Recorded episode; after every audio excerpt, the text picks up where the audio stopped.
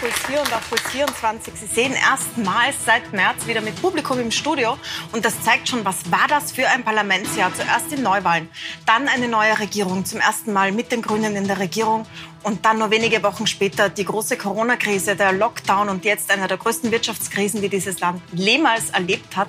Darüber sprechen wir mit den Chefinnen und Chefs aller Parlamentsparteien. Heute bei mir als zweiter Gast kommt Norbert Hofer und das erste begrüße ich sehr herzlich im Studio die Chefin der SPÖ, Pamela Rendi-Wagner. Schönen guten Abend und herzlich willkommen. Schönen guten Abend.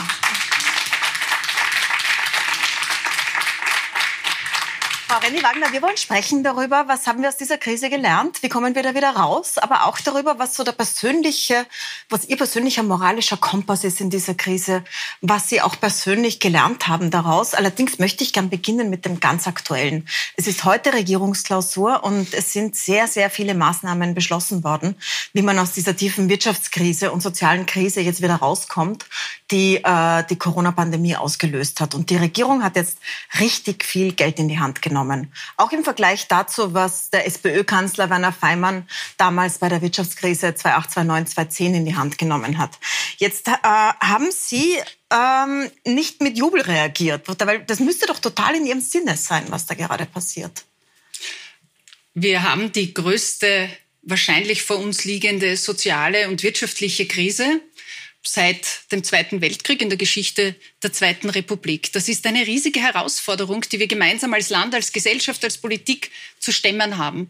Und äh, da braucht es, wenn ich sage, das ist die größte Krise, dann braucht es auch das größte Investitions- und Beschäftigungspaket. Und das ist das, was es jetzt braucht, und zwar nicht erst im Herbst oder zögerlich auf Raten, vielleicht immer als äh, kleine Nachträge, die es seitens der Bundesregierung in den letzten Wochen immer wieder gegeben hat, sondern dieses große Investitions- und Beschäftigungspaket braucht es jetzt. Warum? Weil die Wirtschaft braucht Stütze und Ankurbelung mit einem Ziel. Arbeitsplätze zu sichern, Arbeitsplätze zu schaffen, damit wir diese historische hohe Arbeitsmarktkrise, die wir haben, diese historisch höchste Arbeitslosigkeit wieder gemeinsam bekämpfen können. Und das sehe ich bei der Bundesregierung derzeit nicht. Auch das, was Sie jetzt in den letzten Stunden im Rahmen der Regierungsklausur und in den letzten Wochen angekündigt haben, ist so ein Stückwerk an Nachbesserungen, Versprechen, ähm, Ankündigungen, Nachbesserungen. Und das ist eigentlich ein Problem, weil es bräuchte eine Hilfe, die sofort wirkt. Für die Unternehmer, die einen, einen, ein Gasthaus haben, wo sie Fixkosten weiter hatten während der Corona-Krise. Und die Hilfen, die versprochen wurden von der Regierung im März, im April, immer weiter im Mai und jetzt auch, die kommen bei Tausenden, Hunderttausenden Unternehmern, Wirten, bei Sportvereinen, bei Künstlern, Selbstständigen und bei Arbeitslosen nicht an. Und das ist ein Riesenproblem, weil diese Menschen brauchen Geld, um zu überleben. Bevor wir auf die einzelnen Maßnahmen gehen, möchte ich das aufgreifen, was Sie gesagt haben. Größte Wirtschaftskrise seit dem Zweiten Weltkrieg tatsächlich. Man weiß nicht, wie lange sie dauern wird. Höchste Arbeitslosigkeit auch. Also dieser Zunahme an Arbeitslosigkeit haben wir auch noch nie gesehen genau. in der genau. Zweiten Republik. Das müsste ja eigentlich die Stunde der SPÖ sein, als Partei, die für Arbeitnehmer, für Arbeit steht. Und ich, wir haben uns jetzt angesehen in einer ganz frischen Umfrage, wo die SPÖ jetzt steht und wie sie durch diese Krise jetzt gewonnen oder verloren haben. Jetzt mal im Vergleich, ich blende jetzt kurz ein, also mhm. sie hatten 21,2 Prozent bei der Nationalratswahl 2019, dann bei, im Jänner bei Antritt der neuen Regierung 17 Prozent und haben jetzt leicht zugelegt äh, in der Umfrage auf 19 Prozent. Es ist jetzt aber nicht so, dass das jetzt so raufgeschossen ist. Raufgeschossen ist es tatsächlich bei der ÖVP. Wenn man sich die Sonntagsfrage ansieht, die haben wir auch gleich dazu gemacht, ähm, blenden wir auch noch kurz ein, da liegt die ÖVP, die hat 4,5 Prozentpunkte dazu gewonnen und liegt bei 42 Prozent. Ähm, Jetzt sind Sie in der Opposition. Also Sie sind jetzt nicht die, die das alles machen kann, was Sie da sagen. Sie sagen auch nicht so viel anderes, als die Regierung sagt. Sie kritisieren, naja. dass es nicht ankommt, aber sie, die sagt auch, wir müssen Arbeitsplätze retten. Wie viel Handlungsspielraum haben Sie denn an, als Oppositionschefin, als jemand, der jetzt einfach nicht an den Nebeln ist? Also wir haben das Parlament, wo wir tätig sind und äh, wir haben allein äh, seit Beginn der Corona-Krise 65 Anträge eingebracht. Das sind gesundheitspolitische Anträge für Gesundheitsmaßnahmen auf der einen Seite, aber ganz viele Maßnahmen zur Sicherung der Arbeitsplätze, zur Erhöhung des Arbeitslosengeldes, für die Entschädigungszahlungen für Unternehmerinnen und Unternehmer, damit sie ihre Fixkosten weiterzahlen können während der Corona-Krise. Und das Interessante ist, weil Sie sagen, wie viele Spielräume wir haben. Was mir wichtig war als Oppositionschefin in dieser größten Krise, die wir alle gespürt haben am eigenen Leib, in den Familien und jetzt auch politisch und wirtschaftlich, ist, dass wir zusammenhalten in der Politik und als Familien, als Gesellschaft. Und deswegen haben wir auch diesen Schulterschluss im Parlament als Oppositionsparteien gezeigt, haben gesagt, wir tragen das auch mit in der größten Krise. Aber bei diesen 65 Anträgen und Vorschlägen und Ideen, die wir als größte Oppositionspartei hier eingebracht haben, ist genau kein einziger Antrag von der ÖVP oder von den Grünen mit unterstützt worden. Das heißt, all unsere Anträge wurden abgelehnt. Das heißt, der Schulterschluss, den die Regierung von der Bevölkerung verlangt hat und auch von der Opposition im Parlament verlangt hat, war offenbar eine Einbahnstraße. Also wir waren natürlich gewillt, weil es wichtig war für unser Land, diesen Schulterschluss zu machen. Aber umgekehrt kam das nicht zurück. Und das ist schon etwas, was sehr einbahnstraßenmäßig ist. Das heißt, unsere Anträge wurden nicht unterstützt, auch die Entschädigungszahlungen für Unternehmerinnen und Unternehmer. Und ich wette, es hätten viele tausende Arbeitslose verhindert werden können im März. Äh, am Beginn der Krise wäre den Unternehmen, den Wirten diese Sicherheit gegeben worden vom Gesetz her, vom Epidemiegesetz her, okay, für Wochen muss jetzt euer, euer Gasthaus zum Beispiel, euer Friseurbetrieb zugesperrt werden, aber ihr bekommt das voll entschädigt, zumindest kleine und mittlere Unternehmen. Und im Reflex mussten die Unternehmer entlassen und wir hatten mehr als 200.000 Arbeitslose, die allein in den ersten Wochen der Corona-Krise entstanden sind. Das ist alarmierend. Bei denen möchte ich gleich bleiben. Sie fordern eine Erhöhung des Arbeitslosengeldes. Jetzt genau. bekommen genau. Arbeitslose tatsächlich Geld, 450 Euro. Das ist nicht wenig Geld, vor allem wenn es an so viele Leute ausgeschüttet wird. Hat es in früheren Krisen unter SPÖ-Kanzlern auch nicht gegeben. Ähm, trotzdem kritisieren Sie es extrem hart. Das also ist die größte Wirtschafts- und Sozialkrise, Frau Milborn, die wir jetzt haben. Das heißt, wir müssen jetzt mutig und nicht zögerlich an die Lösung gehen. Und die Regierung hat die Hebeln in der Hand. Sie hat auch Lösungsvorschläge am Tisch von vielen Experten, von unserer Opposition selber Vorschläge. Man muss sie jetzt mutig angehen. Und ich hoffe, und das ist das Problem, wenn jetzt bei dieser Regierungsklausur, die heute und morgen tagt, nicht was überraschend Neues, Starkes kommt, wenn da jetzt kein wirklich starker Plan der Regierung kommt, um dieser Entwicklung, die ein Desaster sein kann, gegenzusteuern, dann droht uns im Herbst ein soziales und wirtschaftliches Desaster mit vielen tausenden Arbeitslosen noch dazu, mit vielen Insolvenzen und Pleiten von zusätzlichen Unternehmerinnen und Unternehmer. Und genau Aber das darf nicht passieren. Und das sage ich auch klar, und da bin ich jetzt volle Oppositionschefin. Wenn hier nicht gegengesteuert wird, dann wird jeder zusätzliche Arbeitslose im Herbst und jedes zusätzliche pleitegegangene Unternehmen auf das Konto dieser Bundesregierung gehen. Diese Verantwortung hat diese Bundesregierung zu tragen. Weil ich habe mir das, diese Erhöhung des Arbeitslosengeldes von 55 auf 70 Prozent, das klingt fast so, wenn Sie sagen, als ob das, das von der ÖVP erst, äh, erst eingeführt worden wäre, dass das 55 Prozent sind. Jetzt habe ich mir das durchgesehen. Das war unter SPÖ-Kanzlern auch nie mehr. Da waren es auch schon 55 Prozent. Und es gibt ja damals auch, das habe ich mir jetzt auch durchgesehen, es gibt ja Argumente dafür, warum es niedrig sind, die äh, ich jetzt gar nicht selbst vorbringen will. Ich habe jetzt den Herrn Ohneberg gefragt. Das ist ein Arbeitgeber, mhm. einer der drei, die in Frage kommen für die Leitung der industriellen Vereinigung, also für die, die für die großen Betriebe stehen. Der eine und klare Sichtweise der hat. Der hat eine ganz klare Sichtweise, den möchte ich Ihnen kurz vorstellen ja. und drüber reden. Also das sagt äh, die industriellen, industriellen Vereinigung, beziehungsweise Martin Ohneberg zum Arbeitslosengeld. Also die Erhöhung des Arbeitslosengelds, äh, also ich bin, ich glaube, für einen gewissen Zeit, Zeit, äh, Zeitraum ist es, vielleicht, ist es vielleicht wirksam. Warum? Weil halt die Arbeitslosigkeit jetzt stark zugenommen hat. Ich wehre mir aber gegen insgesamt Erhöhung der Arbeitslosen, des Arbeitslosengeldes. Warum? Weil es dazu führt, dass einfach die, die Leistung und die Nichtleistung nicht angemessen sozusagen berücksichtigt wird. Ich glaube, wir müssen uns viel mehr schauen, dass die Mitarbeiterinnen und Mitarbeiter in Beschäftigung sind. Dann, wenn sie in Beschäftigung sind, das ist die, die größte äh, Absicherung von Arbeitslosigkeit und insbesondere Lang Langzeitarbeitslosigkeit. Und deswegen müssen wir alles tun, um den, um den Konsum und die Investitionen sozusagen incentivieren. Das ist also das Argument, das da steht, dass der Unterschied zwischen arbeitslos zu sein und zu arbeiten groß sein sollte, damit mhm. es sich lohnt, arbeiten zu gehen. Und zugleich man aber die Löhne nicht so weit erhöhen kann, dass er dann so viel größer ist als die 70 Prozent, dass es sich richtig lohnt. Jetzt würde mich interessieren, so ein bisschen zurückgestellt. Wir haben ja schon diese Branchen wie die Erntehelfer zum Beispiel und die Erntehelferinnen, die ganz wenig verdienen. Schrecklich. Und wo auch bei hoher Arbeitslosigkeit keine Österreicher und keine Österreicherinnen bereit waren, diesen Job zu machen. Verständlich. Sehr schlecht bezahlt, sehr, sehr schwere Arbeit. Da hat man Leute holen müssen. In der mhm. Pflege ebenso. Mhm. Ähm, jetzt Klar, könnte man jetzt sagen, alle sollen mehr verdienen überall, aber das mitten in der Krise zu wollen von Betrieben, die gerade ums Überleben kämpfen, ist ein bisschen weltfremd, oder? Na, das Wichtige ist jetzt, äh, warum fordern wir das genau jetzt? Da gab es ein Mehr an 200.000 Arbeitslosen im März, die von einem Tag zum anderen ihren Job verloren haben, eine andere Zukunftsplanung haben, Fixkosten wie eine Miete einer Wohnung äh, für ihre Kinder zu sorgen haben, Kredite laufen haben. Diese Menschen stehen vor einer Existenzproblematik.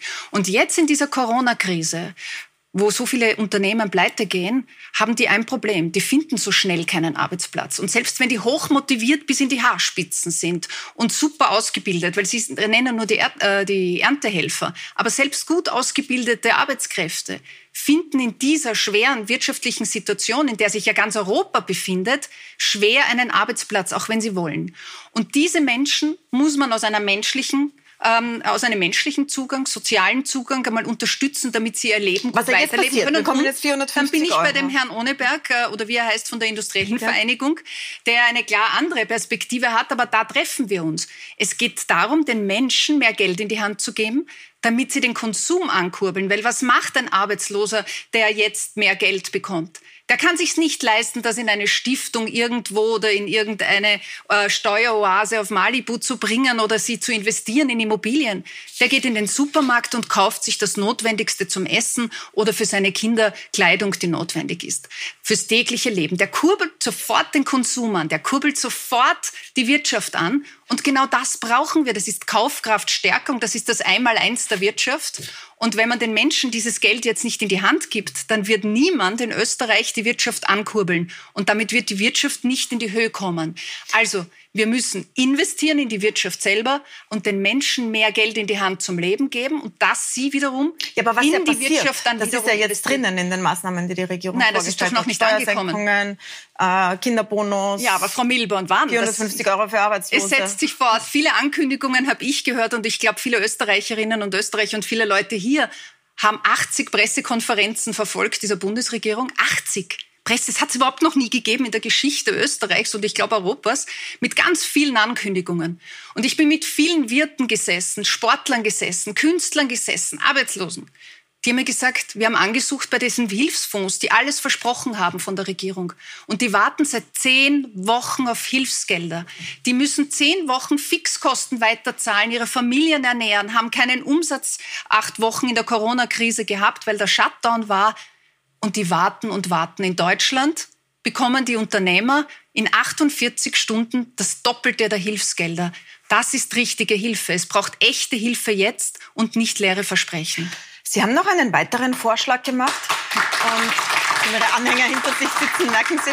Äh, Sie haben noch einen weiteren Vorschlag gemacht, mitten in der Krise, und zwar kurz vom 1. Mai. Wobei nicht Sie persönlich, sondern Parlamentsangehörige, Abgeordnete der SPÖ, äh, der in der Krise für Betriebe jetzt auch ein bisschen schockierend war, abgesehen davon, dass alle denken, das kommt ohnehin nicht, und zwar die Arbeitszeitverkürzung auf mhm. 30 Stunden. Ich zeige ganz kurz das Video, das da mal rausgekommen ist. Sie waren ja selbst nicht drinnen, aber einige Abgeordnete der SPÖ. Setzen wir um. Was längst schon möglich und an der Zeit ist. Wir fordern eine Arbeitszeitverkürzung für 10 Stunden Freizeit am Tag. Die letzten Wochen haben uns gezeigt, was wirklich wichtig ist. Morgen ist der Tag der Arbeitslosen. Lassen wir sie nicht im Stich. Kämpfen wir gemeinsam. 30 Stunden Arbeit statt 40 Stunden Arbeit und zwar bei gleich viel Lohn. Das ist etwas, wenn man das jetzt einem Wirten sagt, dann wird er vom Stuhl fallen und sich freuen, dass sie nicht gerade das umsetzen können. Äh, ist es nicht eine, eine seltsame Zeit, um sowas zu fordern, wenn die Betriebe ohnehin schon ums Überleben kämpfen? So schön es klingt, aber ich würde mal sagen, wenn wir von der Arbeitswelt sprechen, und das zielt ja auf unsere Arbeitswelt ähm, ab, dann müssen wir schon die Augen aufmachen und sagen, was hat sich denn verändert? Und die Arbeitswelt hat sich, so wie unser generelles Leben, ja rasant in den letzten Jahrzehnten verändert, weil die letzte Arbeitszeitverkürzung damals unter Bruno Kreisky, glaube ich 1975, äh, ist mehr als 40 Jahre her. 40 Jahre lang hat man nichts geändert an der Arbeitszeit. Die Arbeitswelt hat sich verändert. Mehr Computer werden verwendet, mehr automatisierte Produktionsformen in den, in den Fabriken. Gehen Sie in eine Fabrik, da sehen Sie viel weniger Arbeiter als vor 40 Jahren. Gehen Sie auf eine Baustelle, Sie sehen viel weniger Menschen, viel mehr Maschinen. Gehen Sie in den Supermarkt, da stehen die Scanner, Self-Service-Kassen. Gehen Sie auf den Flughafen, in die Bank, überall übernimmt der Computer und die Digitalisierung menschliche Arbeit. Das heißt, generell in den letzten Jahren, ist ein, Jahrzehnten, ist eines passiert, die Arbeitszeit generell ist weniger geworden, die für alle Menschen, für alle Arbeitnehmer und Arbeitnehmerinnen zur Verfügung steht. Die Arbeit ist weniger geworden, die menschliche. So, und jetzt können wir aussuchen, was wir tun als Gesellschaft, als Politik. Entweder wir sagen, wir versuchen, die wenigere Arbeitszeit, die allen zur Verfügung steht, weil Computer immer mehr die Arbeit übernehmen, gerecht auf möglichst viele Menschen zu verteilen, damit möglichst viele Menschen einen Job haben, Geld verdienen, ihre Familien ernähren können. Das ist mein Zugang weil ich sage, jeder hat ein Recht auf Arbeit, jeder hat ein Recht auf faire Löhne. Wobei nicht der von allen in der Partei. Richtig, Beispiel aber die, die selber Leute beschäftigen, die Landeshauptleute, Doskolzvision zum Beispiel, die sagen... Also was anderes jetzt. Wir können no gerne über, über, den Mindestlohn reden. Der Mindestlohn ist auch eine Forderung von mir. Naja, aber Übrigens, das, alle diese, also auch die Stadt Wien Na, könnte jetzt nicht von vornherein die Leute, die sie 40 Stunden angestellt hat, auf 30 aber. Aber Deswegen sind sie nicht dafür, sie sind nur die, die gerade nicht in Umsetzung Faire Löhne, auch ein wichtiger Teil im Bereich der Arbeitswelt. Aber jetzt nur das Arbeitszeitthema abzuschließen oder wir lassen alles, wie es ist, ist. Das heißt, immer weniger Menschen haben Arbeit, immer mehr Menschen haben keine Arbeit. Die Arbeitslosigkeit würde in den nächsten Jahren und Jahrzehnten, so wie jetzt in der Corona-Krise, immer weiter steigen. Wer finanziert dann mit seinen Einkommenssteuern, frage ich mich am Ende, wenn immer weniger Leute arbeiten, die Spitäler, die öffentlichen Einrichtungen, unsere äh, Straßen, die gebaut werden müssen, Pflege etc. etc. Also wir müssen ja als Gesellschaft uns anpassen an die neuen Entwicklungen. Und deswegen machen Experten jetzt den Vorschlag, Arbeitszeit gerechter zu verteilen. Und im Übrigen, wenn man Arbeitszeit nur um fünf Stunden reduzieren würde, bei vollem Lohnausgleich, schafft man in Österreich alleine 100.000 zusätzliche Arbeitsplätze. Das ist ein Beschäftigungsmotor, hat auch gesundheitliche Auswirkungen, möchte ich nicht ganz unter den Tisch fallen lassen. Also mehr Freizeit heißt auch äh, mhm. besser, gesünder leben. Das und auch äh, länger im Erwerbsleben und das kostet bleiben. alles viel Geld. In dem Fall werden es die Betriebe, die mehr zahlen müssen. Nein, muss nicht Insgesamt sein. die Maßnahmen kosten sehr viel Nein, Geld. Familie, Sie haben jetzt würde ich nicht sagen. Ich würde sagen, da muss man Na, innovativ sein. Da nein, man mehr Leute haben. Ja, aber da gibt es Vorschläge, wo zum Beispiel der Staat das mit unterstützt, weil Arbeitslosigkeit ist ja für den Staat und für die Gesellschaft nicht umsonst. Also äh, uns kosten 100.000 eh Arbeitsplätze, zwei Milliarden Menschen, äh, zwei Milliarden Euro, Entschuldigung. Also Arbeitslosigkeit kostet viel, viel Geld. Und wenn wir uns diese zwei Milliarden sparen wollen und Arbeitsplätze schaffen wollen, investieren wir doch dieses Geld indem wir Unternehmen unterstützen, zum Beispiel bei innovativen Modellen der Arbeitszeitverkürzung. Und Frankreich hat das vor 15, 20 Jahren gemacht. Die hatten nicht so das Erfolgsmodell. War, nein, die hatten da schon eine, eine starke Reduktion ihrer Arbeitszeit, äh, ihrer Arbeitslosigkeit durch die Arbeitszeitreduzierung. Und der Staat hat hier mit unterstützt. Das ist ein Beschäftigungsmotor. Ich glaube, in einer Krise wie der können wir uns keine Denktabus leisten. Dürfen wir uns nicht. Die Frage ist, wer es zahlt. Diese Frage haben Sie auch relativ früh äh, eingebracht in der Krise, zu einem Zeitpunkt, wo bis jetzt sogar der ÖGB sagt, es ist nicht die Zeit, um über neue Steuern zu sprechen. Mhm. Haben Sie auch die Grünen, aber auch Sie Millionärssteuern eingebracht. Die Grünen auch. Die Grünen auch, genau. Ja. Und mhm. Sie, also es ist, geht jetzt schon um neue Steuern, wer wird das zahlen insgesamt? Ja. Sie haben äh, eine Erbschaftssteuer zum Beispiel, ich möchte nur eine Frage dazu stellen, mit einem Freibetrag von einer Million eingebracht. Wenn man sich jetzt anschaut, wie das andere Länder machen, zum Beispiel Deutschland, die bekommen 6,4 Milliarden aus der Erbschaftssteuer, 10 Prozent davon auf Österreich umgerechnet wäre schon ein Geld. Mhm. Aber die haben halt viel, viel niedrigere Freibeträge. Also selbst der Ehepartner hat den Freibetrag bei 500.000 und also Kinder bei 400.000. für noch mehr Erbschaftssteuern. Naja, ich frage mich, ob sie nicht was fordern, was einfach äh, gut klingt, aber niemandem wehtut. In der Hoffnung, dass niemand dagegen ist, weil der Freibetrag so hoch ist, dass es aber im Endeffekt wenig bringt. Weil die, Erbsch die Erbschaften sind nicht so hoch in Österreich. Also selbst die, selbst die obersten 10 Prozent erben im Schnitt nur 850.000. Die waren alle unter ihrem Freibetrag. Es klingt einfach ein bisschen populistisch, wenn sie das machen. Na, also so, die, die reichen schon Zahlen, aber was bringt das dann? Nein, ich glaube, also wir sind in einer der größten Krisen und eins ist klar, alles, was wir jetzt besprochen haben, wird enorme Kosten für uns alle bedeuten. Und deswegen ist die Frage von Ihnen ganz, ganz wichtig, weil wer zahlt am Ende die Kosten für diese Krise? Und da wurde viel geklatscht bei diesen 80 Pressekonferenzen, die ich vorhin erwähnt habe. Und dieses Klatschen ist einmal eine bisschen billige Wertschätzung, äh, würde ich sagen, den Heldinnen und Helden der Corona-Krise gegenüber. Weil was wirkliche Wertschätzung wäre, dass man sagt, erstens, wir erhöhen nach der Krise wirklich eure Löhne, weil das sind genau die Branchen, die uns jetzt das System erhalten haben im Shutdown, wie die Pflege zum Beispiel im Gesundheits- und Pflegebereich die Supermarktkassiererinnen, Lkw-Fahrer, die nicht zu den Superverdienern mhm. der Gesellschaft gehören. Aber ich sage Ihnen, was passiert. Es gibt dann schon die konservativen, ÖVP-nahen Thinktanks, die vor ein paar Wochen ja schon diskutiert haben, wie man die Kosten dieser Krise bezahlen wird. Und die, was haben die vorgeschlagen? Massensteuererhöhung. Ja, aber es passiert ja jetzt Erhöhung das Gegenteil. Das ist ein bisschen ein, naja, ein Gespenst, das wir an die Wand malen, während die, sondern ein während die Mehrwertsteuer tatsächlich ja gesenkt wird. Nee, aber was heißt das? Dass genau die Kosten abgewälzt werden würden auf die, die jetzt beklatscht wurden, auf die Arbeitnehmerinnen und Arbeitnehmer, die jetzt schon 80 Prozent der gesamten österreichischen Steuern zahlen. Und deswegen sage ich, wir müssen den umgekehrten Weg gehen. Wir brauchen rasch eine Steuererniedrigung für die kleinen und mittleren Einkommen, um die zu entlasten. Den Menschen soll mehr von der Arbeit im Geldbörsel bleiben und damit auch eine Wirtschaftsankurbelung passieren. Das hat jetzt irgendwie nicht meine Frage beantwortet, ob das nicht populistisch ist, äh, Nein. Und, ähm, Millionärssteuern völlig zu, richtig. Und wer zahlt zu fordern in einem Land, wo man weiß, dass es nicht genug bringt. Aber jetzt ist der Zeitpunkt, Frau Milborn, glaube ich, genau über das zu reden, weil wenn wir jetzt herumschauen und Sie haben Deutschland erwähnt, die Millionärssteuern haben, die Erbschaftssteuern haben, dann sage ich, jetzt müssen wir wirklich überlegen, wer zahlt seinen gerechten Beitrag. Und breitere Schultern, reichere Leute sollen einen höheren Beitrag an den Wiederaufbau Österreichs zahlen. Das ist meine ganz klare Einstellung und auch die Online-Konzerne. Wir haben die Digitalisierung. Da sind sich alle einig, aber naja, bis Zugriff. jetzt höre ich noch gar nichts von der Bundesregierung. Also Amazon, Jeff Bezos, Amazon-Gründer, Milliardär, US-Milliardär, hat alleine nur durch die Corona-Krise in den letzten Wochen 23 Milliarden Dollar mehr äh, an Umsatz gemacht.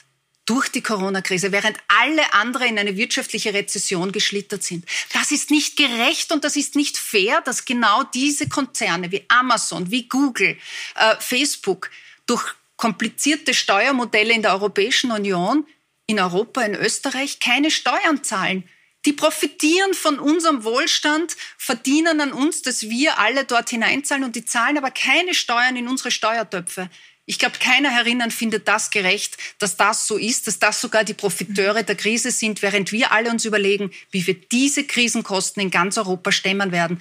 Diese Schultern müssen mehr zahlen und ich bin für diese Online-Steuer jedenfalls. Das muss Europa, diese Kraft muss Europa entwickeln, diese Steuern Sie sind sich mit der Regierung einig, da können Sie einen Schulterschluss machen. Ich würde gerne diesen ja, Teil abschließen so, mit den Wegen aus der Krise und dann zurückblicken über wie, was Sie gemacht haben in der Corona-Krise und auch was Sie persönlich daraus gelernt haben. Wir schauen uns das gleich an.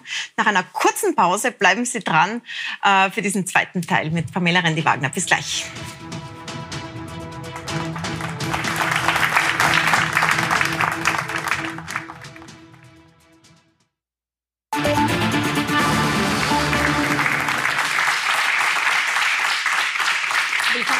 Beim Sommergespräch mit Pamela Rendi-Wagner, der Parteichefin der SPÖ. Wir haben schon gesprochen darüber, wie kommt man aus der Corona-Krise raus. Jetzt schauen wir uns an, wie sind Sie durchgekommen durch die Corona-Krise. Wir haben einen kurzen Beitrag vorbereitet darüber, wie Pamela Rendi-Wagner in dieser Krise agiert hat. Die Situation ist ernst. Sie ist sehr ernst. Alle müssen sich in dieser schweren Zeit unserer Hilfe sicher sein. Es ist ganz klar, dass wir alles dafür tun müssen, dass diese große Gesundheitskrise sich nicht auswächst zu einer sehr großen sozialen oder wirtschaftlichen Krise. Randy Wagner fordert Absage von Großveranstaltungen. Und ich kann Ihnen sagen, medizinisch gesehen sind diese Maßnahmen notwendig. Also ich bin äh, davon überzeugt, dass wir eine Maskenpflicht im gesamten öffentlichen Raum brauchen. Ich bin schon auf der Suche nach Masken. In keiner Apotheke gibt es welche. Coronavirus. Randy Wagner fordert flächendeckende Tests. Wir müssen einen Überblick haben, was in Österreich los ist. Wir wissen es derzeit nicht. Randy Wagner fordert nationalen Krisenkoordinator. Ich will keine Situation wie in italienischen Krankenhäusern oder in Frankreich. Unser Zugang ist, koste es, was es wolle. Koste es, was es wolle. Koste es, was es wolle. Und diese Einstellung bräuchte es jetzt noch immer, nicht nur am Anfang. Streit zwischen SPÖ Wien und ÖVP-Minister. Eine Mahnung an die Stadt Wien, hier die Kooperation zu verbessern. Deshalb fordere ich den Bundeskanzler auch auf, hier für Ordnung zu sorgen in seiner Bundesregierung. Alles für den Mistkübel. Opposition schießt sich auf das Corona-Budget ein. Was Sie, Herr Finanzminister, dem Parlament vorlegen, dem fehlt vor allem eines. Es fehlt ein Plan. Wir müssen uns sozusagen heraus investieren aus der Krise. Und das oberste Ziel dieses Investitionspaketes ist, die Arbeitslosigkeit in Österreich so schnell wie möglich zu senken und die Beschäftigung in Österreich zu stärken. Soweit ein kleiner Überblick darüber, was Sie gefordert haben. Wir haben uns auch in unserer großen Umfrage mit 1000 Befragten angesehen, wie das angekommen ist. Und da kommt raus, dass 16 Prozent eine bessere Meinung von Ihnen haben, jetzt nach dieser durch Ihr politisches Wirken während der Corona-Krise. 38 Prozent haben die gleiche und 31 Prozent haben eine schlechtere Meinung.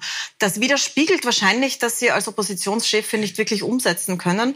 Was Sie gefordert haben, war ja immer so einen Schritt voran. Jetzt haben uns viele, viele von uns haben sich jetzt gedacht, wenn Sie jetzt noch im Gesundheitsministerium Sektionschefin wären, genau diesem Fachgebiet, wenn Sie der Superstar in dieser Krise gewesen. Sie wären also der Drosten von Österreich gewesen. Hat Sie es ein bisschen geschmerzt, dass Sie da Oppositionspolitik machen und nicht das, was Sie davor so lange gemacht haben, Gesundheitspolitik? Nein, zu keiner Sekunde hat mich das geschmerzt, dass ich sozusagen, wie Sie jetzt meinen, in der falschen Funktion gewesen wäre in dieser Krise. Weil Aber Sie haben sich ja öfters gehört eine in ganz, dieser Zeit, oder? Ich habe mich öfter gehört und ich habe äh, öfter oder sehr oft eigentlich nach bestem Wissen und Gewissen, nach meinen Erfahrungen auch mich eingebracht mit meinen Vorschlägen. Und Sie haben es jetzt auch gebracht, viele dieser Vorschläge, wie das Testen, äh, wie die Großveranstaltungen, wurden dann ja auch danach von der Regierung einige Tage oder eine Woche später umgesetzt. Also von daher habe ich ja auch in dieser Rolle eine gute fachlichen, einen guten fachlichen Input für die Regierung und für Österreich bringen können. Es haben ganz viele Leute in Österreich haben in dieser Krise etwas über sich selbst gelernt. Es gibt so ein Bestsellerbuch von Sonja Schiff, einer Pflegeexpertin, das heißt, niemands, nichts wird mehr so, wie es mal war. Und das ist so das Gefühl, das viele haben. Viele haben viel gelernt über sich selbst, über ihre Familiensituation, gut oder schlecht, darüber, wie lange man ohne Geld leben kann bei den Selbstständigen. Wie war denn das bei Ihnen? Was haben Sie persönlich aus dieser Zeit des Lockdowns, aus dieser Krise gelernt? Sie meinen jetzt für mich als Person? Als Person, politisch, ja. Nicht Nein, nicht politisch, politisch weil wir haben ja darüber gesprochen. Ich meine jetzt wirklich so als Gibt's Person. auch viel, viele Lehren aus der Corona-Krise ja. politisch. Aber für mich persönlich, äh, ich glaube, da geht's mir wie vielen Tausenden äh, in Österreich und in ganz Europa, war das natürlich auch eine Herausforderung, wobei vor allem eine Management-Herausforderung. Ich bin ja auch Mutter von zwei Kindern, die von einem Tag zum anderen dann nicht mehr in der Schule waren und äh, auf sich gestellt waren, weil ich äh, habe natürlich in der Politik keinen, kein Homeoffice machen können und bin natürlich weiter arbeiten gewesen. Und äh, ja, aber die positiven Aspekte sind, dass meine Töchter kochen gelernt haben in der Zeit und sich auch selbst versorgen gelernt haben. Auch das ist äh, selbstständiger geworden sind. Also ich denke schon, dass das auch ein wichtiger Aspekt ist, diese Selbstständigkeit.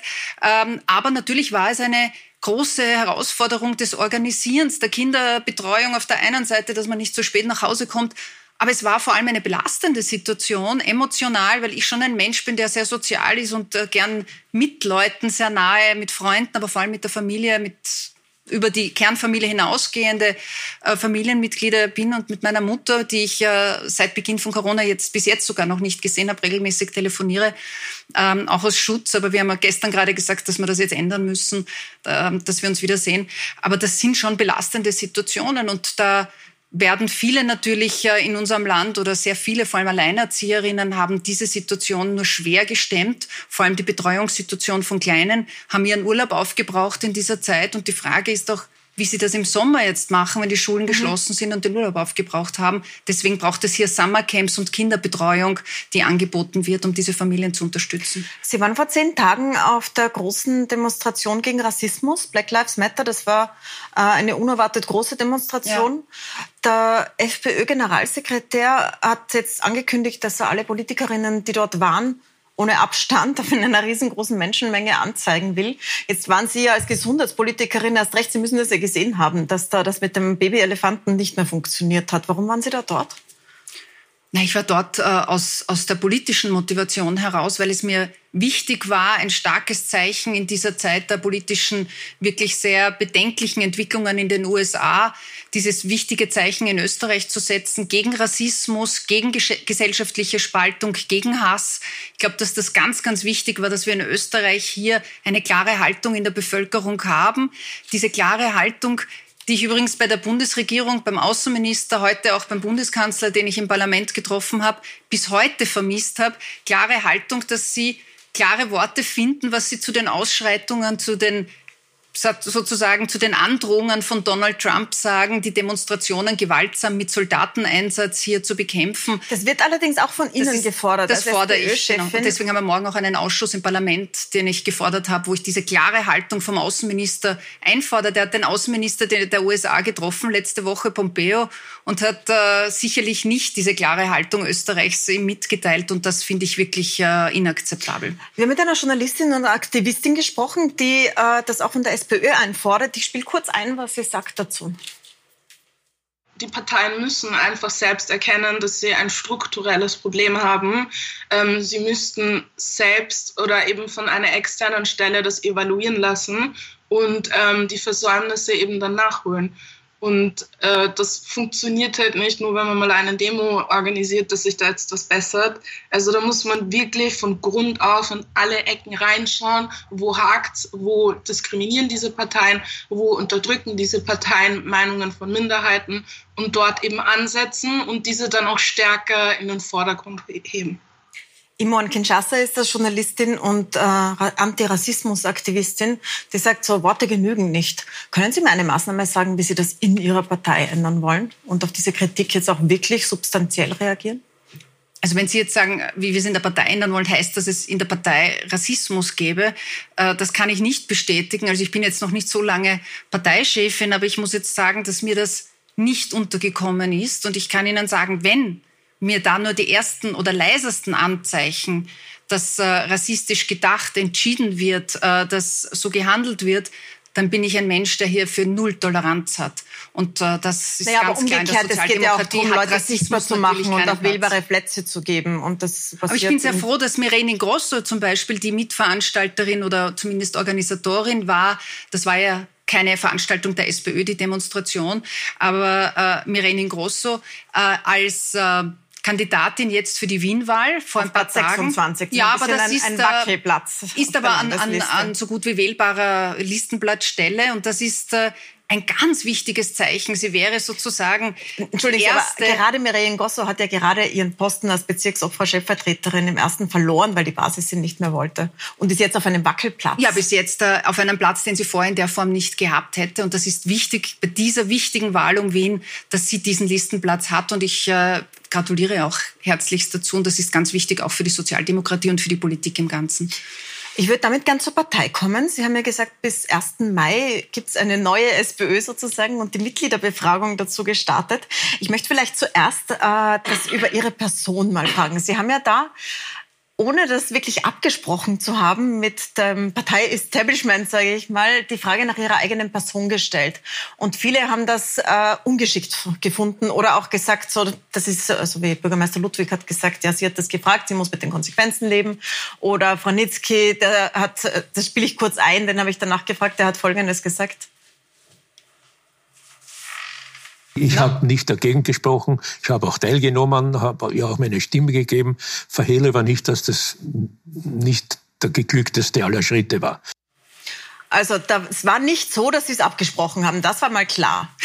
Warum haben Sie diese? Es ist dann überraschend gut ausgegangen, auch für die Partei überraschend, genau. wie viele teilgenommen haben und wie viel genau. Stimmen sie bekommen haben, wie viel Zustimmung sie bekommen haben.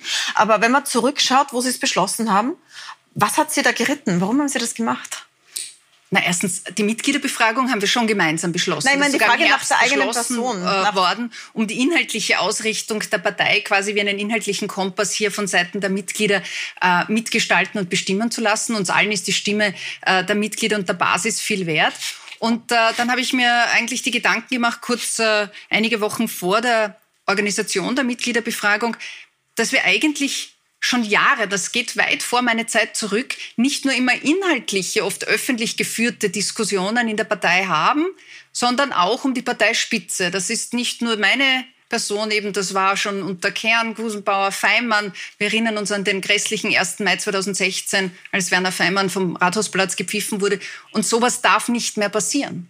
Und ich habe gesagt, es muss Schluss sein mit diesen öffentlichen Diskussionen und diesen öffentlichen Schaustellungen unserer ähm, vielleicht Meinungsverschiedenheiten. Und habe gesagt, ich setze jetzt ein Zeichen und ich frage mal unsere Basis. Aber hat das erste Kopf, Mal übrigens in der? Geschichte der Sozialdemokratie, dass eine Parteichefin oder ein Partei, es gab ja nur Chefs bisher, ich bin die erste Frau, diese Frage gestellt hat. Und damit habe ich gezeigt, ich habe keine Angst vor der Meinung der Mitglieder. Und für mich ist die Stimme der Mitglieder eine unheimlich wichtige. Und ich will sie als Stärkung für die ganze Partei, und das ist es auch, und Sie haben es eh erwähnt, wir haben eine doppelt so hohe Wahlbeteiligung bei dieser Befragung gehabt, die es je gegeben hat in der SPÖ.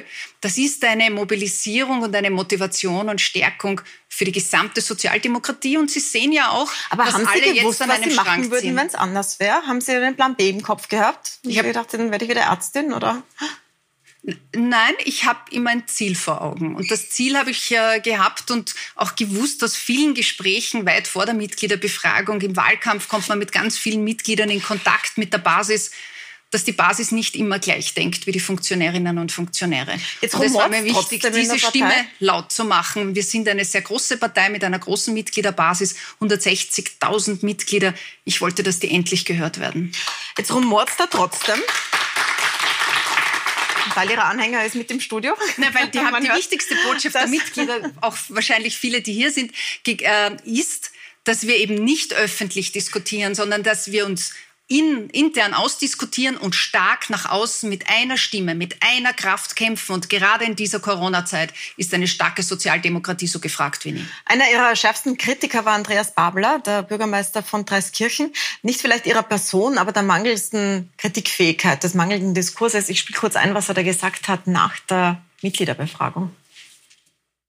Ich glaube, wenn man Vorsitzend ist, egal auf was für einer Ebene einer Partei, dann gehört es dazu, dass sich äh, mit Kritik auseinanderzusetzen und diese Kritik etwas Fortschrittliches und etwas Positives abzugewinnen. Das ist das, was mir wirklich abgegangen ist äh, in unserer Bewegung schon seit vielen Jahren, aber bei der Pamela auch, dass sozusagen dieses Netzwerk immer Kritik als Angriff gesehen hat. Und wir sehen Kritik immer eigentlich als äh, Fortschrittselement. Wir würden das auch gerne auch intern machen. Wir haben uns zur Verfügung gestellt, auch mitzuarbeiten. Und auf der anderen Seite war eine kleine bürokratische äh, Linie. Die Beraterinnen und Berater, die ja die Parteivorsitzende anscheinend auch äh, nicht sehr äh, viel in den Dialog kommen haben lassen. Jetzt dann denke ich mir, wir müssen doch endlich bündeln. Wir müssen doch endlich dahin kommen, äh, unsere Kraft gemeinsam auszuspülen. Das ist ja nicht der Einzige. Es Völlig gibt ja richtig. viele, die sagen, dass sie sich abgeschottet haben, dass Christian Deutsch, den sie ausgewählt haben ähm, als Bundesgeschäftsführer, jetzt nicht der ist, der Kritik zulässt, sondern eher abschottet und dass es keine Gespräche gibt über die Weiterentwicklung. Was sagen Sie da dazu? Ja, das ist wirklich ein Blödsinn. Also ich muss ja jetzt doch sagen, das Einzige, was hier jetzt beim Andi Babler ähm, quasi aus meiner Sicht wirklich falsch ist, ich, ich bin die Erste, die mit Kritik umgehen kann, die in unseren Parteigremien wieder eingefordert hat, Kritik und Diskussionsfähigkeit. Also wie ich gekommen bin, sind, ist ja da überhaupt nicht diskutiert worden. Da sind ja Beschlüsse einfach durchgewinkt worden. Dann hat es mich nicht gewundert, dass sich alle das dann öffentlich über äh, Zeitungsinterviews ausrichten. Das kann ja nicht das Ziel sein, dass wir uns öffentlich ausrichten, die Kritik. Also so zivilisiert und organisiert müssen wir als große Bewegung schon sein, dass wir intern schaffen, die Dinge auszudiskutieren. Und da ging es ja nicht darum, dass ich Kritik nicht zulasse. Ich bin die Erste, die sie zulässt. Aber was ich nicht dulde, ist Intrige. Und was ich nicht dulde, sind die Messer von hinten. Das will Und ich das in der war aber der Fall im letzten nicht. Jahr. Das hat man ja gesehen. Genau. Putschversuch. Und dagegen haben sich auch die Mitglieder und die Basis ausgesprochen. Die haben gesagt, genau die gewetzten Messer in den Taschen, ähm, die Intrige, die Verleumdung, die, das hat in einer Partei wie der Sozialdemokratie nichts äh, zu tun. Warum? Weil es uns schwächt. Und wir müssen all unsere Kraft, jeder Einzelne in der Partei, dafür aufbringen, dass wir für unsere Ziele kämpfen, für die soziale Gerechtigkeit, damit mehr Arbeitsplätze geschaffen werden Jetzt und die Löhne Sie unterbrechen bei der, beim Vortrag. Ja, aber das sind ich die- habe noch das eine Dinge, Frage zur wofür wir Partei. Sie sind als Parteivorsitzende, Sie haben nicht so richtig ein Durchgriffsrecht. Ich habe mich jetzt wieder daran erinnert, als äh, Landesrat, Landeshauptmann Stellvertreter Geisler in Tirol mhm. in die mhm. Kritik geraten ist mit seinem sexistischen Saga vom widerwärtigen Luder.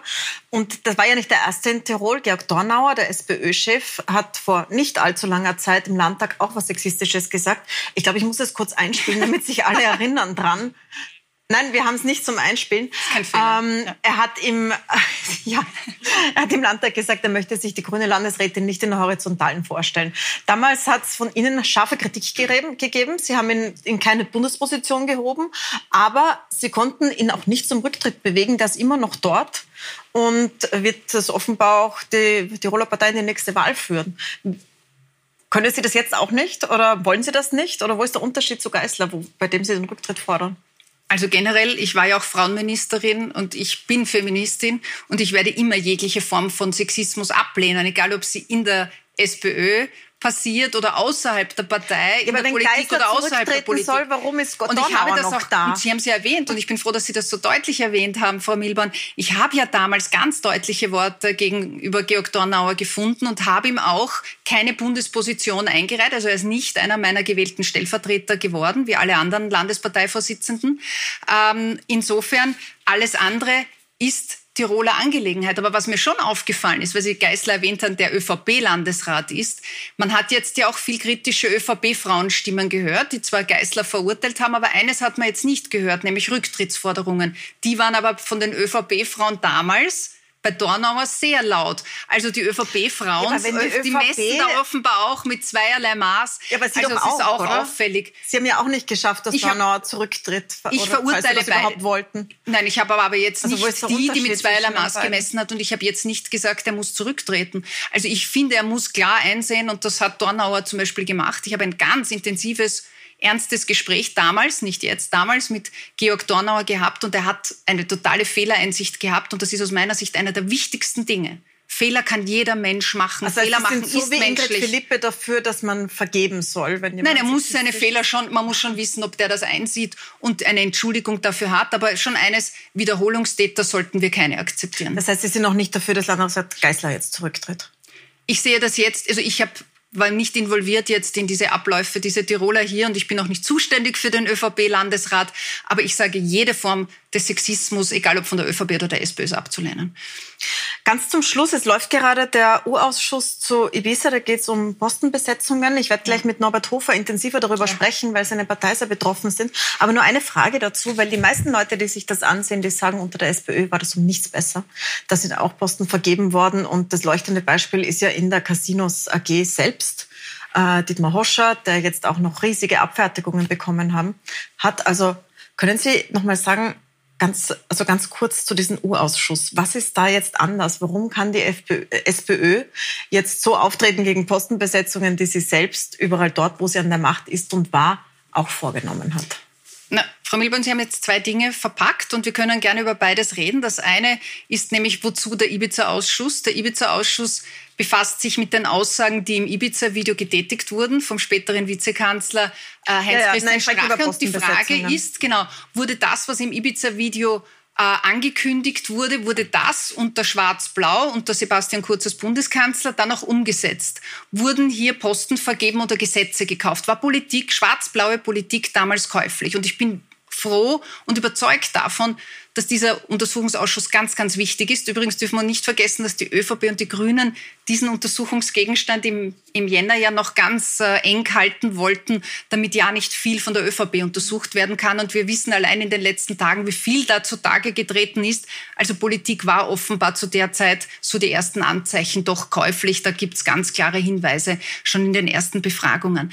Aber weil Sie jetzt die SPÖ erwähnt haben, da muss ich schon sagen, das ist eine andere Geschichte und darf auch darauf hinweisen, der Herr Hoscher ist besetzt worden in die äh, Casinos in den 2000er Jahren, also, also weit vor meiner politischen Zeit, das war 2003 und 2004 und ich darf erinnern, das war schwarz-blau. Also die SPÖ hat den Herrn Hoscher nicht in diese Funktion gebracht. Also wenn, dann war das Postenschacher der anderen seltsamer Farbcouleurs. Damit hat die SPÖ, SPÖ wirklich ja, aber die SPÖ Mitglied. hat hier nichts zu tun, weil die SPÖ war nicht in der Regierung. Das war die schwarz-blaue Regierungszeit, die Hoscher damals in den äh, Vorstand gebracht haben. Aber weil Sie die Gagen erwähnt haben, auch ein anderes Thema, das muss man getrennt davon sehen. Ich lehne diese exorbitanten Gagen und Einkommen, die da bezahlt werden an Manager in staatsnahen Unternehmen, wirklich ab. Und deswegen habe ich vor einigen Monaten ja auch eine Grenze in staatsnahen Unternehmen für diese Spitzenmanagergehälter gefordert. Ich finde das inakzeptabel und wirklich nicht. Das ist eine Verschwendung von österreichischem Steuergeld. Wir sind damit am Ende unseres Gesprächs. Jetzt kommt gleich Norbert Hofer. Welche Frage würden Sie ihm stellen? Naja, äh, da gibt's ja jetzt schon irgendwie so Gerüchte, die ähm, irgendwie gestreut werden in der Politik und in der politischen Szene, ob es nicht vorgezogene Wahlen vielleicht auf uns zukommen könnte. Das wäre dann das dritte Mal, dass Sebastian Kurz irgendwie eine Koalition ähm, beenden muss vorzeitig. Also die SPÖ hat ihre Erfahrungen damit. Äh, Norbert Hofer hat seine Erfahrungen damit.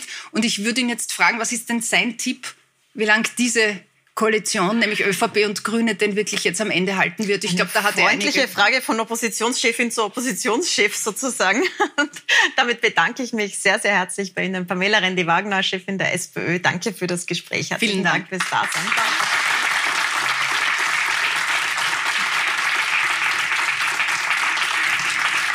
Und wir sind gleich zurück mit Norbert Hofer, Parteichef der FPÖ. Bleiben Sie dran, gleich kommt das Sommergespräch mit Norbert Hofer. Bis gleich.